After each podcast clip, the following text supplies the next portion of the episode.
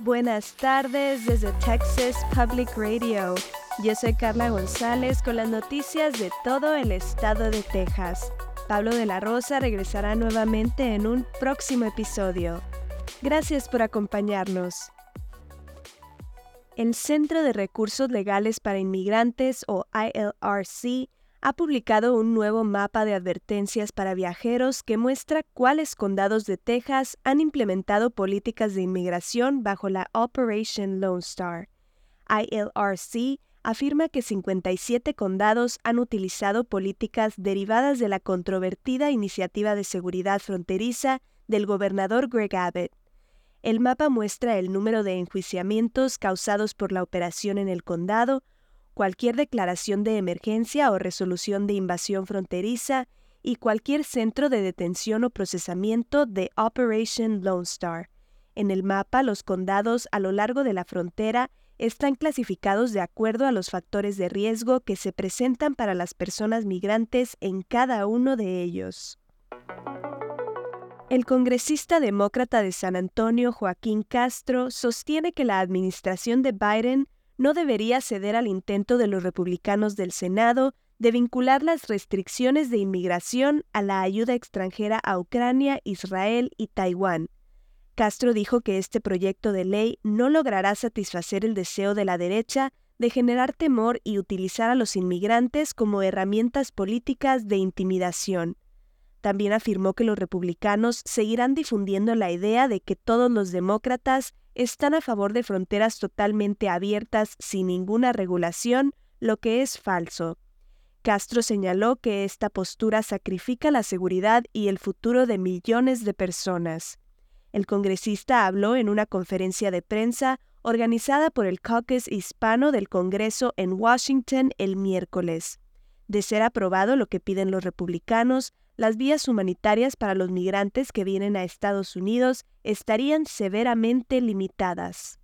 Los defensores de los derechos humanos dicen que esto podría empezar a desmantelar permanentemente el sistema de asilo y refugiados del país. La Corte Suprema de Estados Unidos ha aceptado escuchar un caso de Texas sobre si restringir el acceso a un medicamento abortivo común en medio de un creciente número de desafíos al aborto en el estado. Un juez federal en Amarillo revocó la aprobación que la FDA había dado al medicamento mifepristona en abril.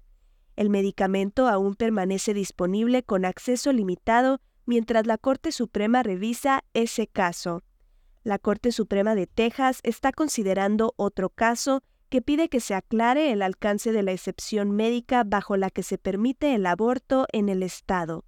Y esta semana, una mujer del área de Dallas con un embarazo en el que el feto tiene un diagnóstico fatal y es riesgoso para su salud, tuvo que salir de Texas para poder realizarse un aborto de emergencia.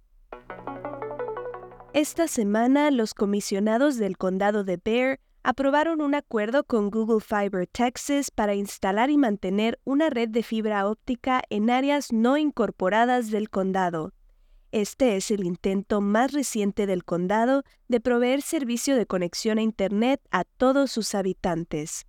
Google ha obtenido la aprobación de 25 permisos para instalar la red en la vía pública y esto parece ser solo el comienzo de los planes de Google.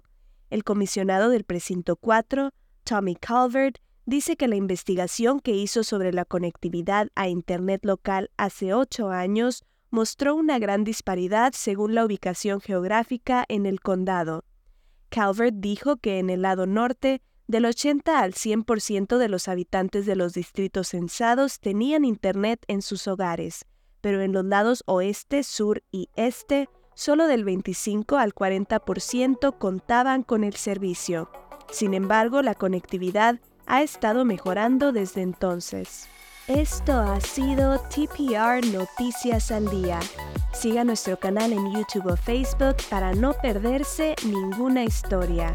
Desde el Valle del Río Grande para Texas Public Radio, yo soy Carla González. Este año en Texas Mutual Insurance Company estamos celebrando 25 años de dividendos con un récord de 340 millones distribuidos en negocios de Texas. Vea cómo los negocios son mejores con Texas Mutual en texasmutual.com diagonal dividendos.